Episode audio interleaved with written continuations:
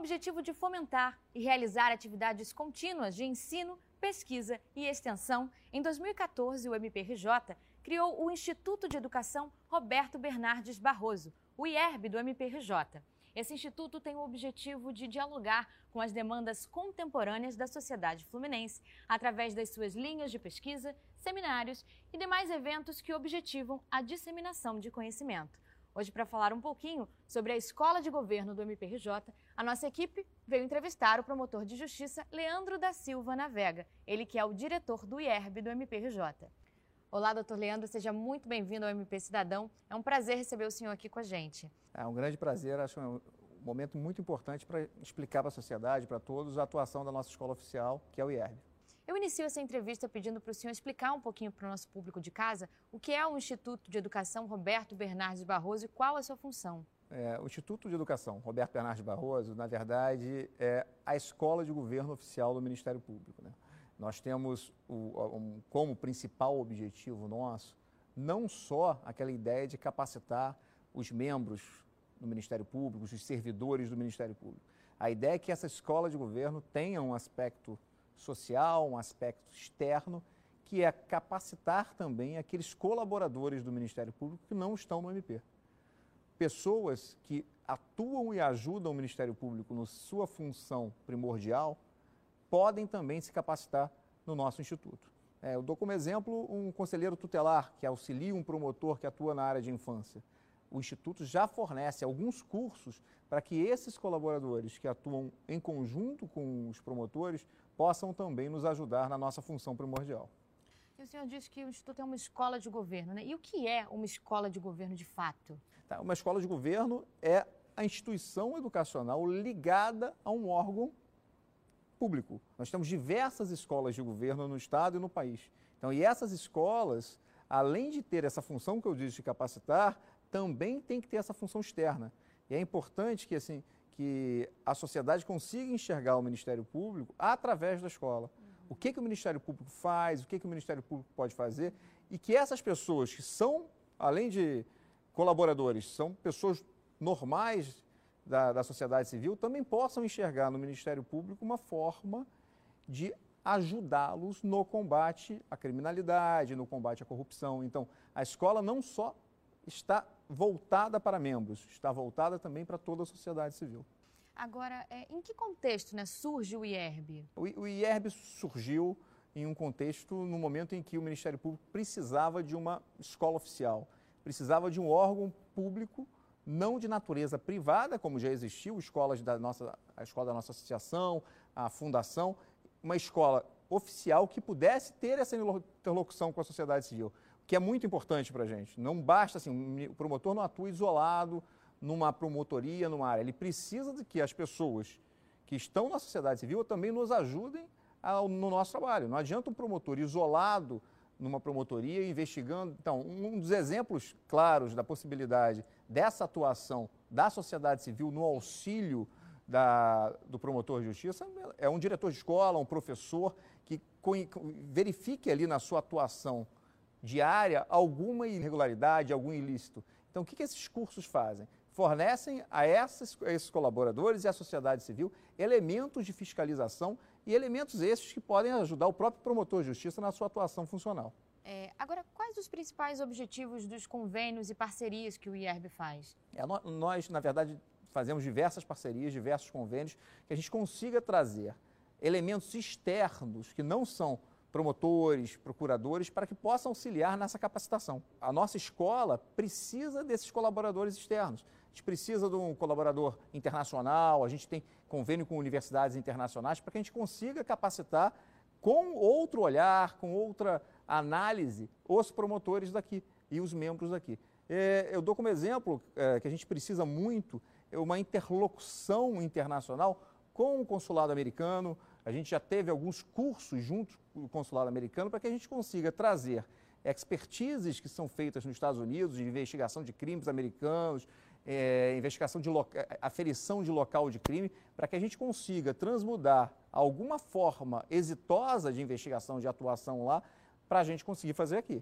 Então, assim, a escola tem esse, toda, toda esses objetivos. Então, é importante, muito importante, essas parcerias, sejam parcerias internacionais, como parcerias que eu chamo de com instituição congêneres, instituições que são que atuam no sistema de justiça em conjunto com o MP. Defensoria, é, o próprio Poder Judiciário, através da Escola da Magistratura, a própria ESAP, através da Escola de Advocacia Pública, essa atuação conjunta de todo o sistema de justiça também no, na área educacional é importante para que a gente tenha uma pluralidade de entendimentos e a gente consiga capacitar o membro e a sociedade civil de forma completa.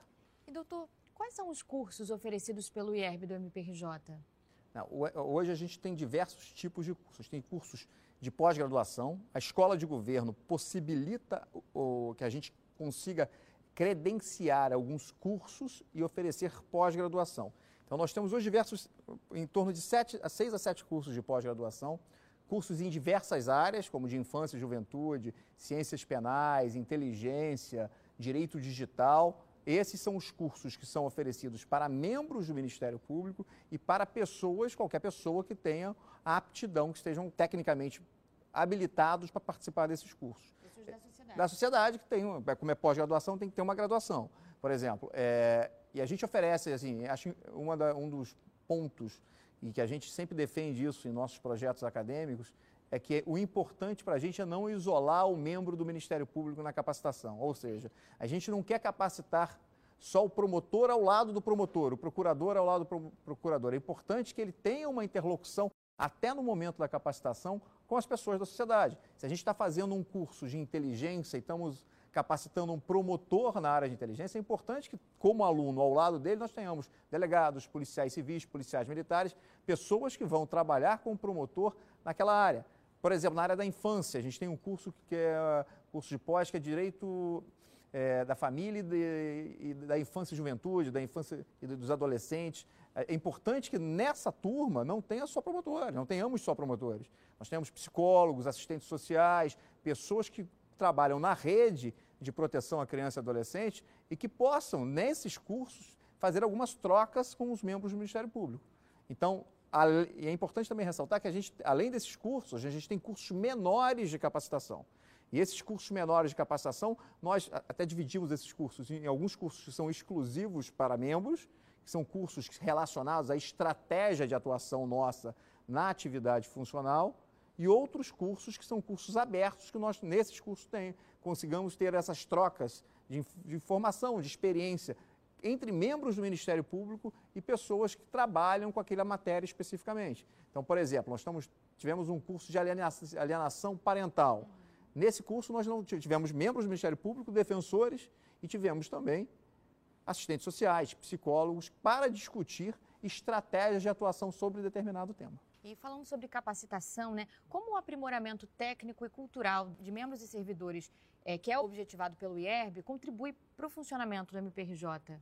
É, na verdade, assim, é, é, não, não, não, é admissível hoje, num mundo que a informação é rápida, célere, que uma pessoa que trabalha com, com uma questão tão sensível que como promotor de justiça, como psicólogo, a gente não fica sem se capacitar, sem discutir isso. Então, o nosso principal objetivo, quando a gente fornece um catálogo de cursos imensos, de áreas diversificadas, é que isso tem um efeito na atividade fim.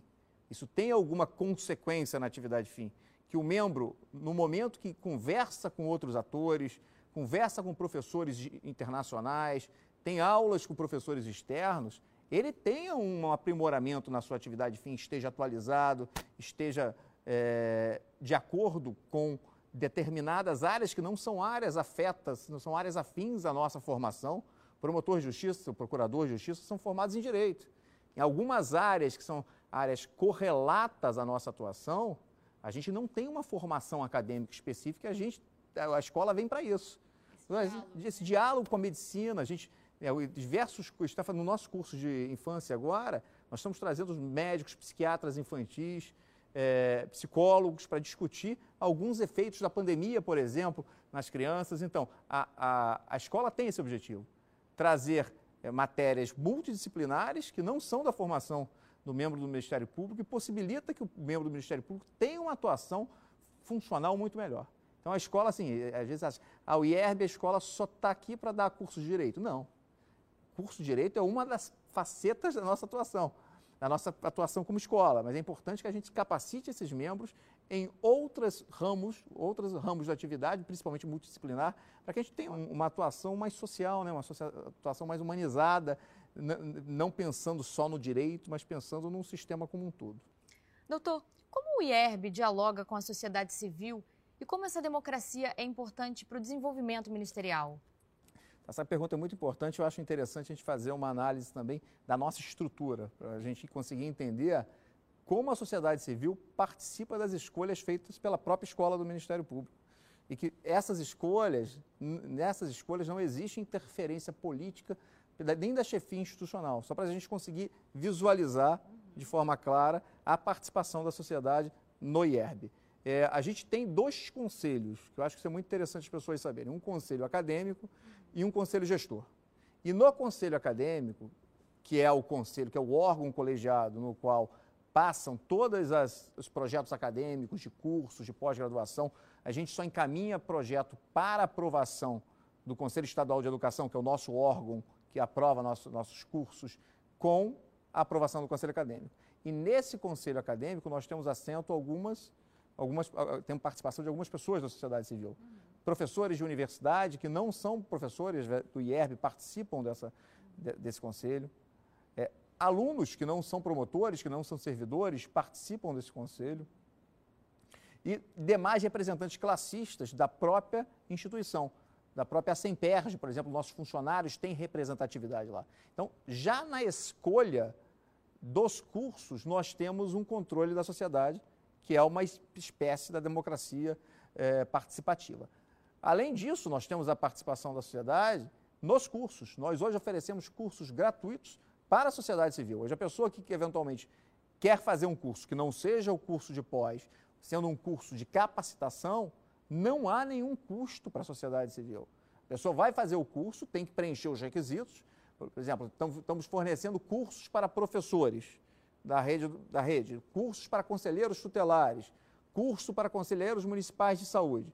A pessoa preenchendo o requisito vai se capacitar de forma gratuita. Isso é importante para a gente e demonstra uma preocupação da nossa instituição com a sociedade civil. A gente quer a sociedade civil capacitada, sociedade civil que consiga fiscalizar o desvio do erário público, a sociedade civil que consiga visualizar os equívocos praticados ou pela administração pública ou eventualmente um, uma, um crime organizado. Então, essa capacitação externa tem esse enfoque, tem esse viés. Doutor, e como a população pode ter acesso aos conteúdos do IERB? Alguns cursos do IERB são cursos exclusivos para membros e servidores. Às vezes são cursos estratégicos, discussão de como vai atuar em determinada área, e tem alguns cursos que são abertos para a sociedade civil. É, o que, que nós estamos fazendo hoje? Às vezes, setores da sociedade civil já procuram o Ministério Público para a participação de determinados cursos. São instituições congêneres. Algumas palestras nossas já estão disponibilizadas no YouTube, no canal do próprio IERB do YouTube. E, eventualmente, se a sociedade civil quiser acesso a algum outro curso que esteja em nossa plataforma, a recomendação é encaminhar um e-mail. Esse e-mail está no nosso site do IERB. Encaminhe o um e-mail para o IERB, que o IERB vai tentar alocar, sendo possível, a pessoa no curso que for aberto para a sociedade civil.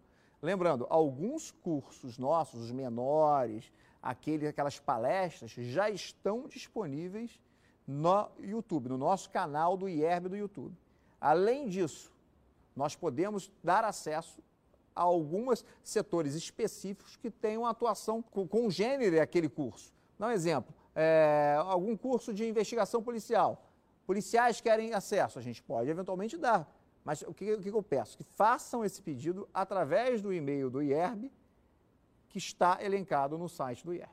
Agora, Quais os principais objetivos das pesquisas e trabalhos acadêmicos realizados é, no âmbito dos cursos do IERB, né? E quais projetos que merecem destaque? Olha só, se você pensar em quatro anos, é, nós saímos de um curso de pós para sete cursos. Já temos cursos que já estão sendo repetidos pela terceira vez. E cada curso desse, o aluno, que é a pessoa que faz parte do corpo discente, o alunado, apresenta um projeto. Então, nós temos projetos espetaculares. Nós agora estamos com uma linha de pesquisa que vai demandar um evento do Ministério Público, é o Observatório Nacional de Adoção.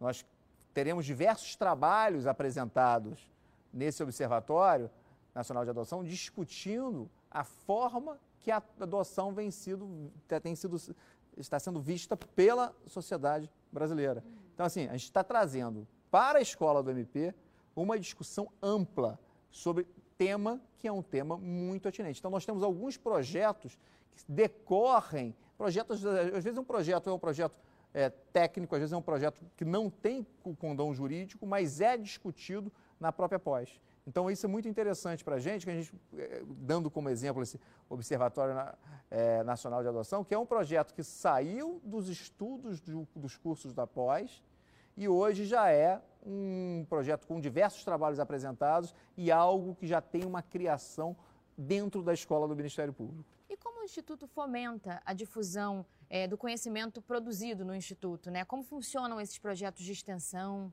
Então, nós temos um, um que a gente chama o Caderno do IERB, que a gente apresenta para a sociedade civil aqueles trabalhos que foram defendidos em nossos cursos. Isso é um dos exemplos. Um outro exemplo são as linhas de pesquisa que nós criamos e são vinculadas a cada, a cada curso. Então, como eu dei um exemplo agora, na área da infância e juventude, uma das linhas de pesquisa do curso é a adoção. E esse Observatório Nacional de Adoção é um exemplo. Um outro exemplo, na própria área da infância, saiu, o projeto que está sendo estudado dentro do Ministério Público, é a atuação do Ministério Público na área da primeira infância.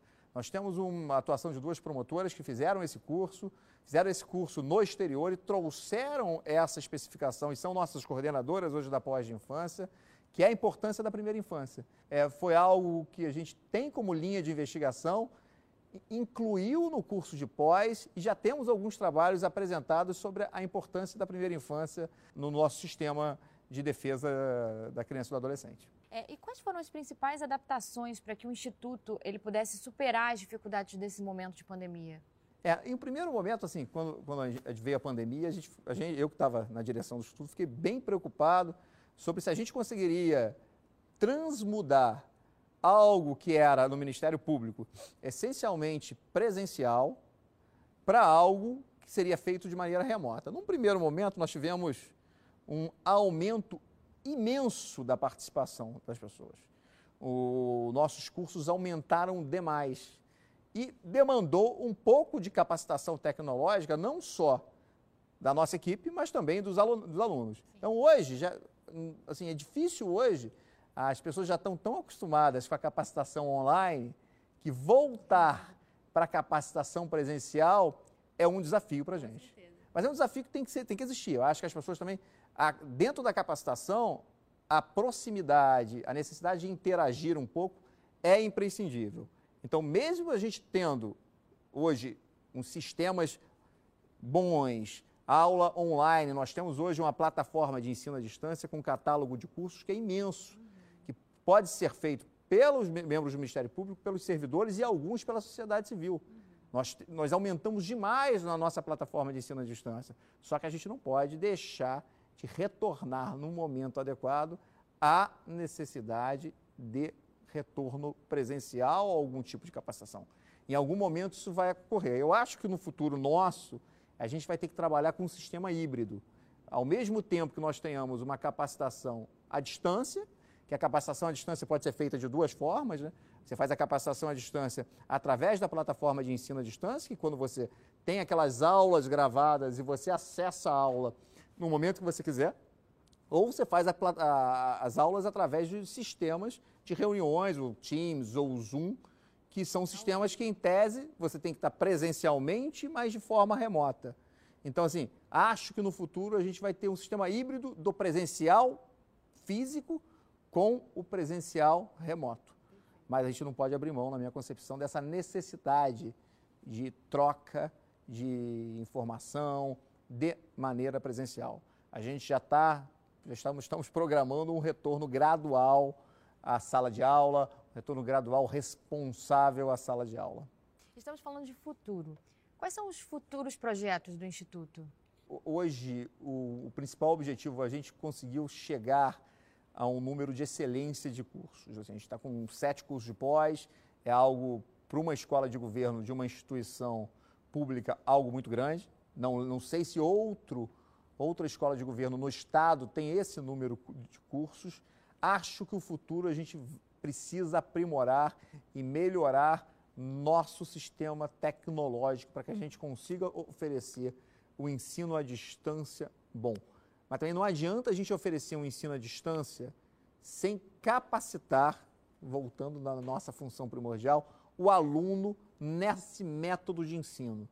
Porque é, às vezes a gente acha que basta assistir a aula para você estar capacitado. Não é isso o interesse da escola. O interesse da escola foi aquilo que você me perguntou no início. Aquele aluno tem que estar capacitado, aquele membro tem que estar capacitado e a sua capacitação tem que ter um efeito concreto na sua atividade funcional.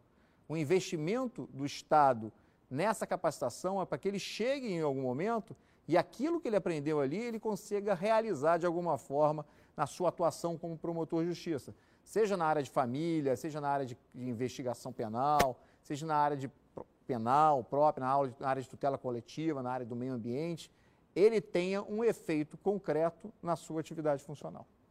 Doutor Leandro, infelizmente a nossa entrevista vai chegando ao fim. Eu aproveito para agradecer novamente a participação do senhor aqui no nosso MP Cidadão. Tá ótimo, Juliana, muito obrigado. Acho que é uma oportunidade muito boa para que a sociedade conheça a Escola de Governo do Ministério Público.